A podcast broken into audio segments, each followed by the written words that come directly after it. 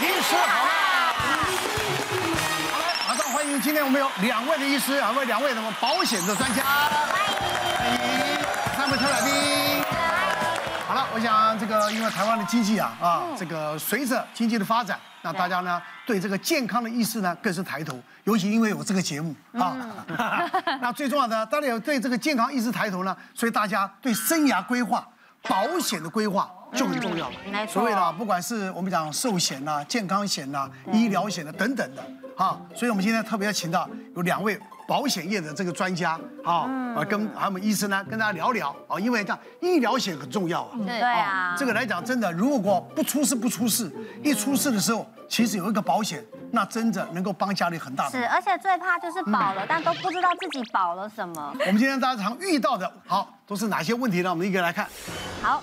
首先要问的是，医疗保险不是花多少就赔多少？是我妈妈是就是做保险的。哦，她她也是后来，因为她以前妈妈是会计，所以以前小时候就是家里就会呃会有那个就是保险员会来家里面跟你说哦，你们应该买什么险，跟你解释，跟我们解，那我们就是听而已嘛。那以前就会听到说有那种什么什么缴二十年就可以终身的医疗险，啊，对对对对对对对，然后然后我记得后来妈妈开始。做保险来说哦，因为这种衍生性的这种保险保单，它就会一直在产品内容在换换换换。对对。我记得有一次妈妈跟我爸讲说，他说：“哎，我们好像保错了，是不是要重保一些就是现在有的？因为我们保那个已经二十年前了。是。所以就变成说，我问我妈的时候，她说：我说我现在有什么保单？她说就很多啦，什么都保了一大堆啦。真好啊。然后就我就说，那没花那么多钱干嘛？就是又用不到。”结果就在呃近几年，我就很常用到，就是我们之前拍戏的时候，有时候会从比较高的地方跳下来，或者是比如说撞到，你也想说就撑着没关系，就是年轻的时候，然后那我们还有一直在运动爬山什么，就运动伤害累积的啦，它开始累积，然后你工作的时候有些东西你又撑着，你想说啊应该没事啊，过了就没事，开始走楼梯的时候会觉得哎。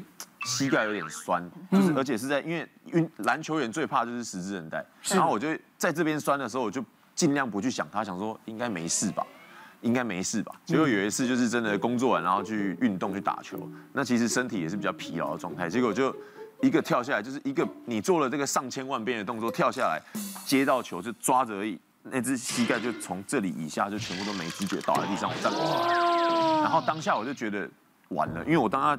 发现我是我是感受到我的膝盖就是这样子转了一圈，然后扭了一下，韧带断了。我我不希望，我一直告诉自己说，希望不是韧带断，希望不是。哦，回家冰敷嘛，然后刚开始是这样冰敷，嗯，然后等到晚上我要起来上厕所的时候，我脚开始不能弯了，它活动幅度变小了，我就说完了，那我明天一定要去先去看照骨科，就是照 X 光看骨头有没有事情。照完以后，他说 X 光看完，他说是没事。因为我还有工作要做，所以我就先去找了这种自费的，是中医师帮我针灸，然后让他至少可以活动这样子。我大概拖了将近一年半的时间，然后在这中间一年半，我第七个月的时候，我跟我的防护员问说：“哎，你帮我用徒手检测，因为如果断掉，这个是推得出来的。”他就帮我徒手检测，他说：“其实我觉得还好。”然后我又找别的医生，就是复健科，我说：“那打 PRP 会不会好一点？让他自体血小板让他复原。”他说：“可以，你试看看。”我都做了以后，但那第七个月我就觉得不太对劲，我就自己去找了骨科医生，他就说，那不然你有没有照过？就是你这当中你都没有照过核磁共振，就一照完，他那个韧带就是断掉，就是分开来，断了七个月了，断七个月，因为你原本的肌肉就已经很强，它包在里面。我说那为什么之前做检测的时候没有断？他说因为你肌肉包覆在里面太强，它推不出来。这有四条，你只断了一条，可是检查以后这边也裂开。啊，对，所以我就后来就选择就是在疫情那个时候就跟骨科医生聊，然后他就说好，去动个手术，我去动个，因为戏也差不多拍完，然后这个时间是空的。妈妈很帮我，就是保了三个保单，所以当我因为都是实支实付的，所以我就去，我就还赚钱，对不对？没有，我就想说选最好的医院，然后就住最好的地方，单人房，嗯，对，然后实支实付，我就觉得，而且保三张应该还有剩啊，有剩，然后就等于是我后面那三个月其实还可以买营养品啊，对不对？什么那些有的没的，对对对，都有都有都有包含。对耶，那个，谢谢你妈妈，对啊，谢谢妈妈。现在爸爸妈妈帮孩子做这些生涯规划保险呢，真的，你用不不用的时候不用，用得到的时候你真的要谢谢，对啊，而且我开刀只有花。四万多块，赔了将近十几十三万左右。哇，对啊，三张啊，三张保单啊。有人买个两张三张，他可是只赔个一千块两千块啊。那为什么呢？像我举个例，像有比如说一般我们讲针眼手术好了，那针眼手术呢，其实它很容易就是小手术嘛，门诊。对啊。对。大概花个真的就花个一千块就差不多了哈。对。他实支实付，他就真的只赔一千块。所以我们一定要在了解，就是你在检视你的医疗险的时候，我们一定要特别注意这几件事情，就是说你要先分清楚，就是你现在买的到底是定额型的还是实支实付型的哈。那所谓的定额型的部分呢，基本上就是几个，我刚刚讲像住院一天赔多少钱，嗯，啊，另外呢就是像手术的费用，是，就这两个，他就赔这两个，而且他定额的概念就是说，比如说我赔给你一万块，我就是赔一万。再多你赔你要你这个花了十万块二十万，他就只赔赔给你一万。过去早期都是这种的保单比较多，嗯、所以呢，大家真的要注意，不要说哦，我真的就买了保险了，就就就好像都安心了，并没有。其实关键是在实支实付，因为大家知道现在健保都赔钱嘛，是健保赔钱怎么样？他就要自费，很多的自费项目就越来越多。那自费要从哪边赔？叫实支实付。实质实付里面就用什么？就是我简单来讲，就是我们的收据，我们花了多少钱去跟保险公司请。好，那可是很多人会觉得说，哎，那实支实付我就是花多少赔多少，哎，不是哦。通常呢，实支实付呢有几个，哈，它是一个叫限额的概念。比如说我住院一天赔两千块，最高也是只能赔两千哈。那如果是这个呃手术哈，有分现在有分门诊、住院手术哈，哎，它的给付的金额又不一样。啊，另外一个叫杂费，所以你看，如果说手术杂费这个在日额就没有给付了，所以一般的我们在看你的保单一定要弄清楚，实支实付优先。然后呢，因为他赔的最完整，然后剩下的有余力有预算再去买所谓的日额型的会比较安全。保险哈，因为保险现在产品的设计其实非常多元。我们曾经有一个，他是一个骨髓炎，以往我们骨髓炎很很多这个抗生素治疗打打要打六个礼拜。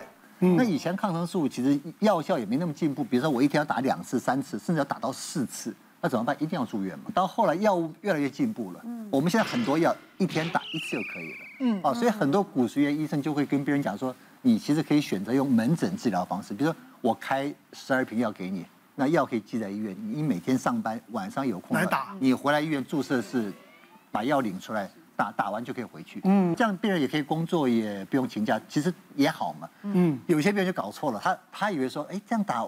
我就不能请保险了。嗯嗯，我住在医院里面，我又不用上班，我一天可以请两千块啊，我都我何乐不为呢？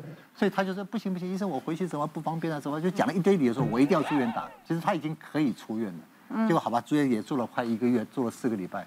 可是他的保险他有上限，所以前面可能一天可以请一千块两千块，对，可能到两三万之后，他的保险买额就是上限，就是最高给付就停了。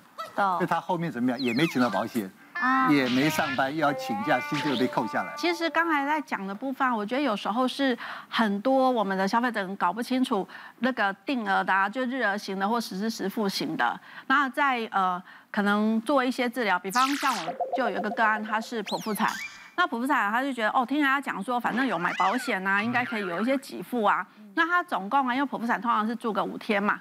然后呢，他的手术费用啊，大概花了三万块钱这样子啊，哈。那另外呢，他就自己有加了一些那种自费的材料，好，然后就有的有的没有的材料啊。后来啊，其实他发现他自己的保单啊，哈，就只有保定额日额日额型的，所以他其实总共这样帮他看一下，他支付了大概是十一万块钱付出去，可是他理赔啊，就只有四万块。他为什么四万块？是因为他手术就已经付他三万块定了，刚好他的那个保险里面就是手术就给他三万块，然后住院一天两千，所以乘以五就一万块，这样加起来四万块。那我个人是觉得说，你要定额给付跟实支实付啊，两个都有不同的功用，都可以把它一起规划。是的，就是因为我那个时候刚结婚的时候，我我呃结婚前应该这样讲，结婚前我就跟我先生两个人协议，我说。既然我们都确定要成家，我就希望说我们会有多一点保险。这一份保险其实对我来讲，我觉得呃有点高，我一年的保费至少要缴到七到八万块钱。其实都有压力的啦。对，其实是有压力的。每一次到十月，然后我又刚好这几年呃一次又生了三只小朋友。真厉害，真佩服你。对，我也真有时候我醒了，我都自己觉得我自己很骄傲，你知道吗？怎么几年下来家里多了这么多？对，我有些时候醒来就想说谁呀？怎么小朋友声音啊？对对对，我的小孩，我的小孩。因为我以前就是根本没有想说要生小孩。OK，那我的保险就是在结婚之前就是整个完全保得很好，嗯，实支实付啦，然后交通意外什么，他我的保险员都帮我稍微调整了一下，因为人家在讲说啊，女孩生小孩就是过生死关嘛，我就想说是会有多难，现在医疗这么的厉害，好了，我就是突然羊水破了，嗯，去到医院开到了试纸。护理师就说：“哎，小孩，我跟你讲，顺了顺了，你现在就开到试纸，你等一下应该很快就就开了。嗯，而且第一胎会比较快嘛。对对对，然后谁知道就是在就停在试纸，是我家的宝宝头太大哦，他下不来，他连子宫颈都下不来。我后来到最后生了七个多小时，我十指全开，头还是不下来。天哪！然后医生医生就赶来的时候，因为我刚好是大半夜。”所以来的那个那个麻醉师也是过了半个半个小时四十分钟，医生来也是一个小时之后，最后决定他就说你只能紧急剖腹，他就把我绑住，他就跟我先生讨论说他要紧急开刀，剖腹，对，只能紧急开，因为小朋友现在如果不开刀的话，他会缺氧，对，已经开始有缺氧的现象了。然后后来我打，而且我不是打麻醉，我是打吗啡，所以我打完打完吗啡，然后。打完之后，我醒来的时候，我第一个反应是因为他针一下去，我第一个反应是完全没感觉。嗯，然后我就对答自如，我就跟医生讲说：“为什么你现在才出现？为什么你刚刚你，你让我痛痛什么？”然后他就说：“前面七个小时你在忙什么？”对，我在忙什么？然后医生就说：“没有，你真的是没有办法，你这个真的就是难产，所以你只能这样子。”他说：“你没关系，没关系，反正到时候我们再来解决。现在宝宝已经生出来，也很安全，你可以睡了。”然后睡完之后起来。我的那保险员就已经，我第一个来探我，看到你了，是我的保险员。哇！他第一个来到现场，他来他就先跟我讲，先送礼。他说：“小荣，你真的很辛苦，接下来交给我。”你知道听到那很感人吗？然后我还不知道交给他什么，你知道吗？刚因为的剖腹产是十一万嘛。然后我实支实付，我住了五天，然后还有一些，比如说像像一些耗材、耗材，然后什么刚刚姐姐讲的，然后后面有粘棉的，所有东西，反正我全套餐全有了啦。然后我后来是也是赔了十几万，有赚了有赚。然后因为我的第一个第一个例子是剖腹难产。所以我接下来的二三胎都直接都是都都要剖腹了，都是直接赔了。对对，所以所以我生小生三个小孩都没有花到钱。别忘了订阅我们 YouTube 频道，并按下小铃铛，收看我们最新的影片。想要看更多精彩内容，快点选旁边的影片哦。